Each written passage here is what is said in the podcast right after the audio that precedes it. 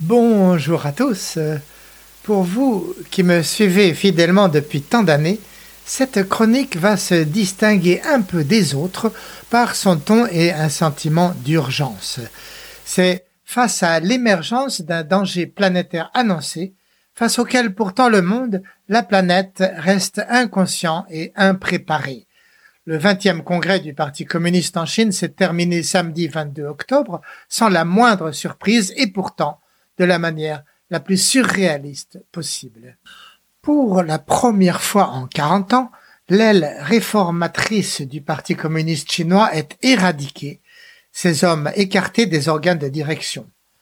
Depuis 1989, à vrai dire, et la fin du printemps de Pékin, cette Tuanpai, faction des jeunes militants passés par l'école du parti, n'avait plus qu'un rôle mineur, mais elle servait quand même de centre de réflexion et de meilleur laboratoire du renouvellement du parti, du dialogue avec le monde et aussi de contrepoids aux tendances maoïstes. C'est elle qui discrètement aidait à empêcher tout dérapage vers l'aventurisme et l'irréparable. Elle défendait aussi la condition féminine, celle de l'éducation et les intérêts de l'industrie, de la finance, des exportations, de tout ce qui assurait la croissance du pays. Elle avait pour chef Li Keqiang, le premier ministre, qui servait fidèlement le président Xi Jinping, mais modérait probablement ses ardeurs néo-révolutionnaires.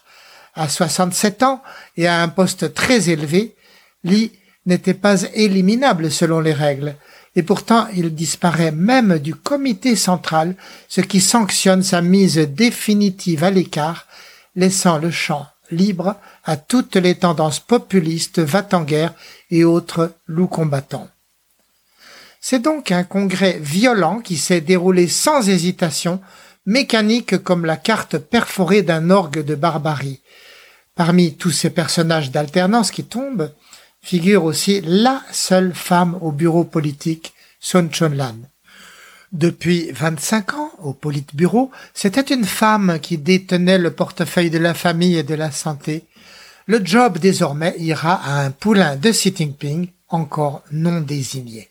Autrement dit, mais c'était attendu, Xi Jinping, tout en empochant ce troisième mandat que personne avant lui n'avait obtenu depuis Mao, sonne pour toute la Chine, classe politique et société civile, la fin de la récréation.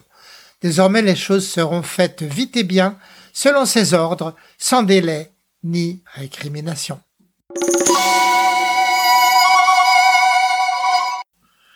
Et quel sera le programme? L'économie comptera moins désormais, remplacée par le concept de circulation duale, supposé signifier un partage plus équitable de richesses nationales, dont il n'est plus précisé comment elles seront générées. Les entreprises, surtout celles privées, sont depuis longtemps en hibernation. En bourse, l'action Alibaba du fameux homme d'affaires Jack Ma a perdu en deux ans 80% de sa valeur. Et les campagnes promotionnelles sur Internet, hier une grande fête nationale où les Chinois se rassemblaient pour acheter ensemble en s'amusant, sont en chute libre. Un incident étrange et insolite s'est déroulé aux dernières heures du Congrès.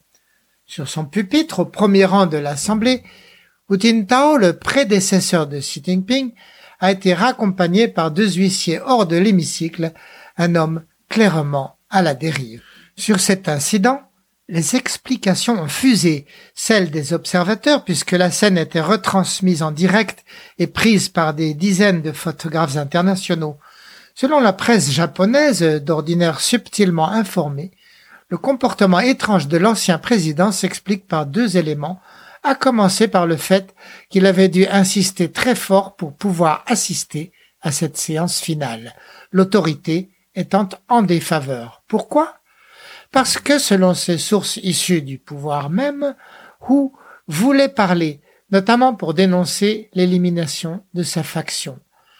À faveur de cette vision des choses, le fait que clairement, durant la retransmission de ces derniers travaux du 20e congrès, aucun des membres du Politburo ne voulait regarder Hu Jintao dans les yeux, pas même Xi Jinping, qui détourna le regard quand Hu l'interrogea d'un mot bref. Juste avant sa sortie de force, Hu avait compulsé un dossier rouge, apparemment contenant la liste des élus du prochain Politburo. Et Li Zhanshu, à ses côtés, un proche de Xi Jinping, lui avait retiré le dossier des mains juste avant que n'arrivent les huissiers pour faire se lever un Hu Jintao hagard. L'hypothèse du malaise reste donc plausible, quoique non démontrée. Et c'est cette indisposition qui aurait jusqu'au moment ultime empêché cet ex-président réformateur de réclamer la parole pour compromettre l'ordonnancement théâtral du grand rassemblement. Mais ceci n'est que conjecture et d'autres éléments filmés viennent faire objection puisque Hu, en sortant, a quand même eu la présence d'esprit d'échanger ce mot avec un Xi Jinping au regard fuyant, puis de tapoter l'épaule de Li Keqiang, son héritier spirituel, qui venait de voir sous ses yeux s'effondrer sa carrière.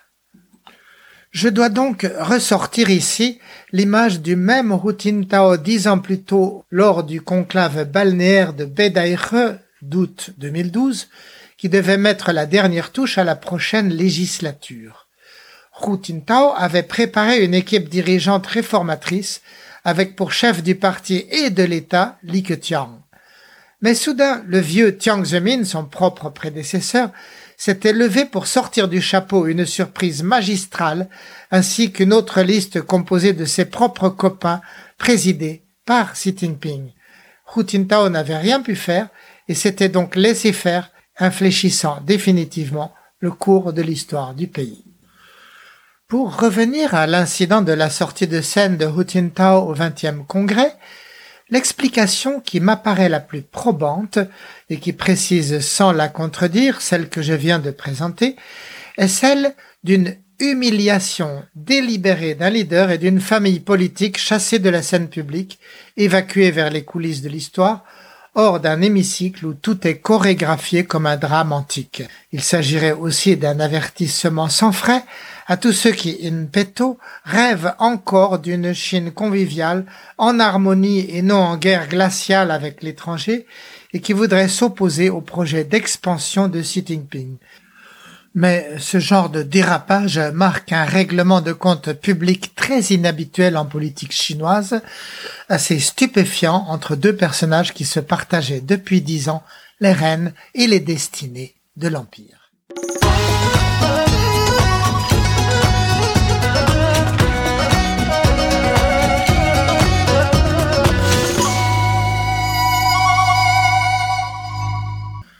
passage, par rapport à la teneur et à la direction de ce vingtième congrès, je dois ici reconnaître que des rumeurs très discrètes d'avant le plénum se sont avérées inexactes. On avait vu quelques mois plus tôt le premier ministre Li Keqiang appeler directement par téléphone 150 000 hauts cadres passant outre les canaux normaux de communication interne du parti.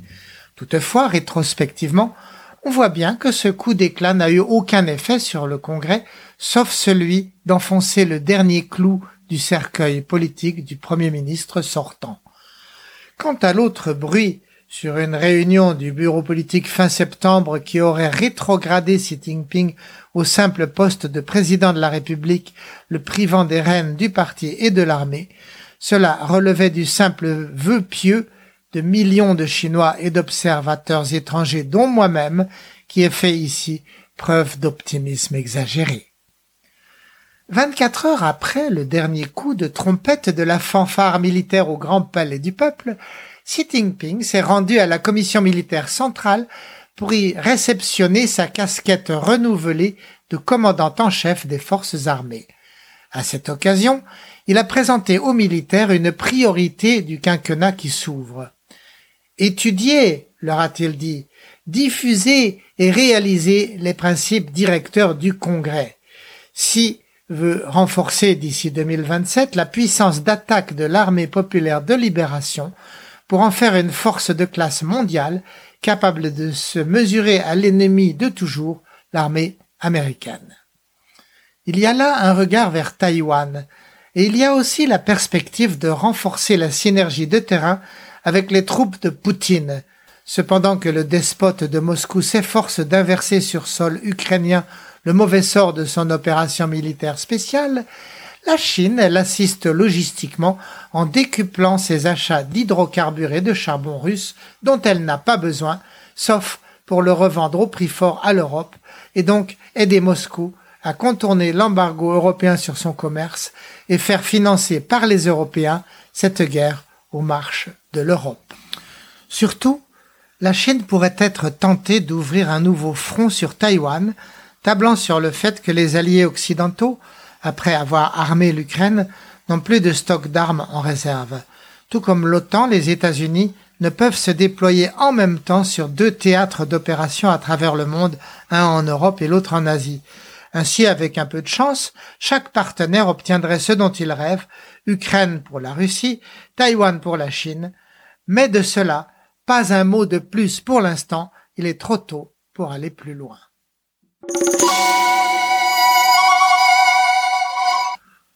Autre remarque, parmi les apparitions promues afin de remplacer les réformateurs, figure Li Tiang, le maire de Shanghai, devenu numéro 2, pressenti prochain Premier ministre en mars prochain. Li Tiang est l'homme du confinement désastreux de 23 millions de Shanghaïens durant deux mois, brisant ainsi les revenus de la ville et des habitants, ainsi que le moral national. Pour la Chine entière, ce ratage à un moment critique est un symptôme d'incompétence, mais pas pour Xi Jinping, qui lui avait donné ses ordres et les a vus respectés. Nous avons là une confirmation du retour historique à la révolution culturelle constatée depuis l'arrivée de Xi Jinping. Pour lui, comme pour Mao autrefois, dans la conduite idéologique vers le socialisme, le cadre rouge vaut mieux que le cadre expert. Et la discipline prime sur la performance, car elle permet de gagner du temps, évitant les arguties et tergiversations du multipartisme européen avec son obsession stupide de procéder à des élections périodiquement. Si Li Tiang s'apprête à hériter du job de Premier ministre, c'est pour avoir été, de 2002 à 2007, chef du secrétariat du parti au Zhejiang sous Xi Jinping et donc un de ses hommes les plus sûrs. Li Tiang n'a aucune formation en économie, ce qui peut être un handicap pour maintenir la croissance et enrichir les Chinois avant qu'ils n'aient les cheveux blancs. À moins, comme je l'ai déjà relevé, que l'environnement ne soit plus la priorité du régime, plus attaché désormais à la sécurité nationale et à une politique étrangère plus affirmative et revendicative. Dans cette perspective, un soutien au nouveau Premier ministre devrait suffire, celui de He Lifeng, le chef d'orchestre de la NDRC, un super ministère de l'économie qui en prépare les évolutions selon les visions idéologiques de l'exécutif.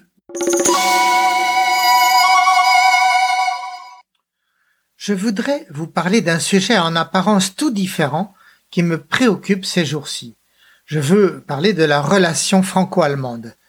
Depuis que l'Europe est Europe avec ses institutions à Bruxelles, elle est pilotée par l'axe franco-allemand Paris-Bonn hier, Paris-Berlin aujourd'hui. Or, je lis dans un journal de week-end que l'Allemagne aurait manqué de respect envers la France, un son de cloche décliné depuis sous différentes nuances par tous les médias hexagonaux. L'amitié franco-allemande passe un sale quart d'heure, au moins au niveau des sphères politiques, car ce genre de bruitage ne vient jamais des rédactions, mais bien plutôt des ministères ou de l'Élysée.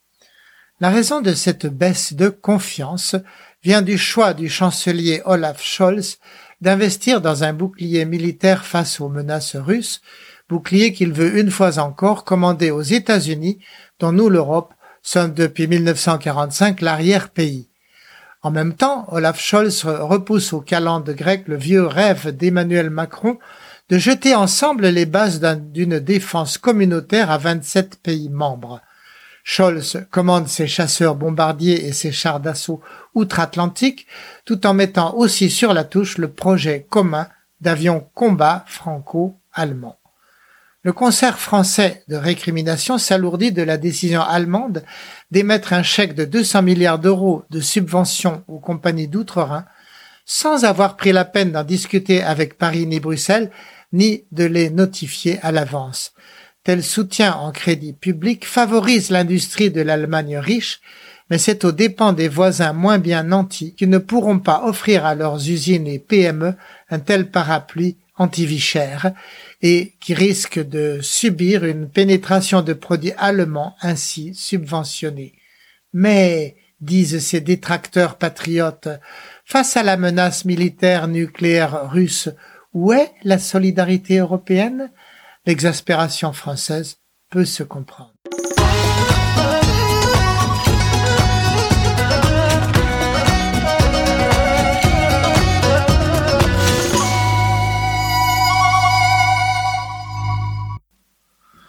Toutefois, je voudrais objecter ici, attention, allegro ma non troppo. D'abord, tout le monde a malgré tout profondément au fond de ses viscères le souvenir d'une Allemagne ennemie de la France. Et il faut se demander quel est l'intérêt mutuel dans le fait de commencer à se montrer les dents. L'idée même d'une Allemagne manquée, l'idée même d'une Allemagne manquant de respect à la France est polémique et elle ne couvre qu'une partie du tableau, l'autre partie nous empêchant d'accéder à une vision équilibrée. L'Allemagne aujourd'hui penche vers son voisin oriental, la Pologne. Et derrière la Pologne, elle regarde la Hongrie, voire d'autres pays de l'ex-Europe de l'Est.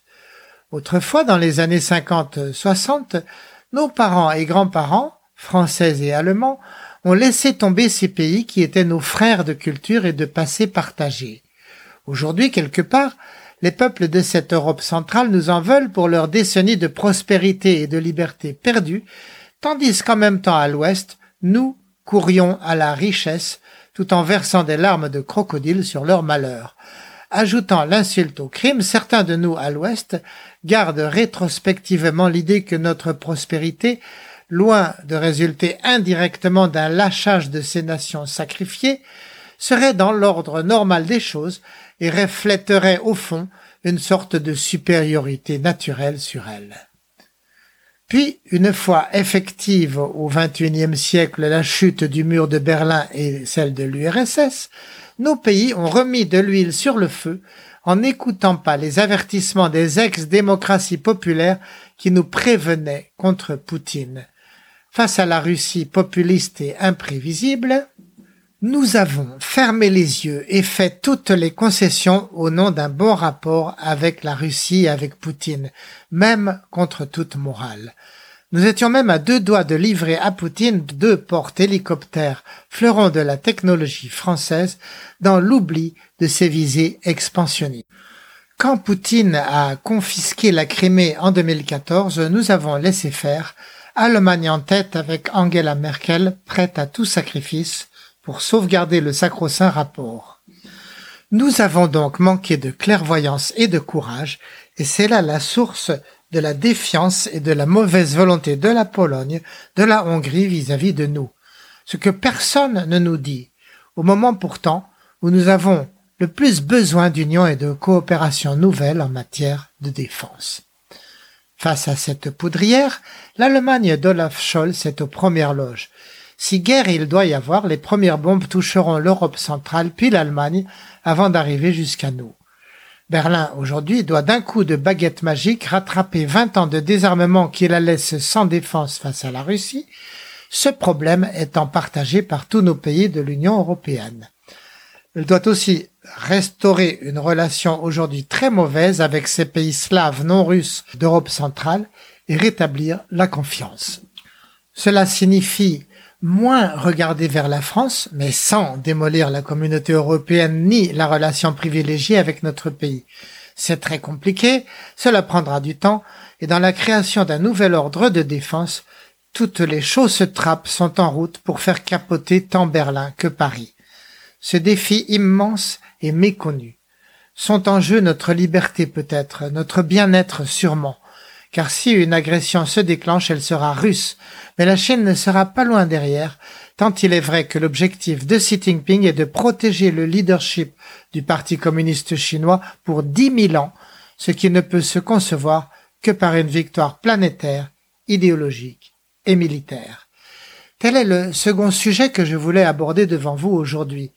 quand je soupèse les deux thèmes de cette chronique, ils ont plus de points communs qu'ils n'en ont l'air de prime abord.